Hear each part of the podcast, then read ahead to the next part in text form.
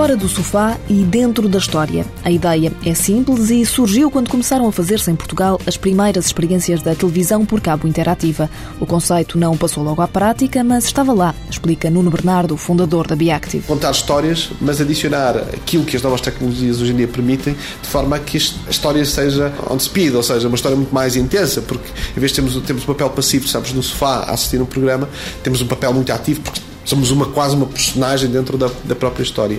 Então surge aí o interesse de criar uma empresa que explorasse aquilo que estava a nascer de, de, de conteúdos interativos, sempre um bocadinho agnóstico em termos de plataforma, ou seja, para nós não, não está fechado numa plataforma, mas está a usar aquilo que existe no mercado. A empresa foi criada no início de 2003 como um projeto conjunto da iTech, da atual Vodafone e da Microsoft, e o objetivo era claro, criar conteúdos interativos. O primeiro produto foi o Diário de Sofia, começou com um blog, alargou-se a uma revista e a interatividade acontecia por mensagens de telemóvel telemóvel, mas a multiplataforma não ficou por aí. Depois envolveu televisão, envolveu livros, envolveu rádio uh, e acabou por, em 2005, começar a ser exportado enquanto formato para, para diversos territórios. O sucesso não tardou em Portugal e o produto foi apresentado aos produtores internacionais de televisão como um caso pioneiro no mundo.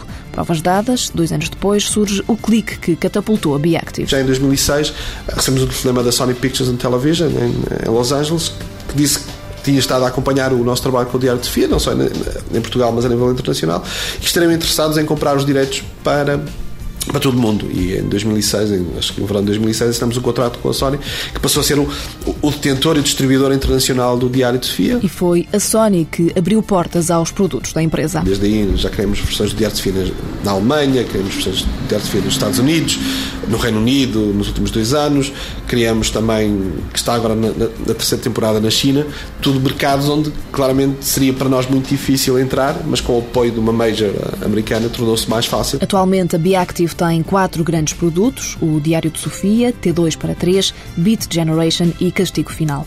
Na calha estão várias produções de séries internacionais. O conceito continua a ser produzir por cá para depois exportar e adaptar noutros países. Um trabalho que será mais fácil se a empresa ganhar o Emmy para que está nomeada com o Castigo Final. Os clientes são por cá a televisão e portais da internet. Fora de portas, a Biactive é requisitada principalmente por outras produtoras. Quanto à concorrência, Nuno Bernardo é claro. Em Portugal não, não existem empresas especializadas a fazer aquilo que nós fazemos. Uh, existem muitas produtoras de televisão que o fazem de uma forma tradicional.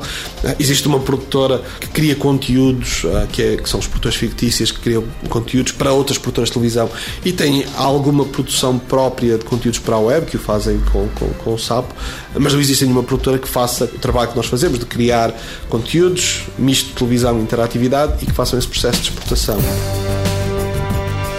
Biactive Produções Interativas SA, sede em Lisboa e filiais em São Paulo e Londres. 12 trabalhadores em Portugal e 5 no Brasil. Faturação em 2009, 2 milhões de euros. Expectativas para 2010, 2 milhões e meio.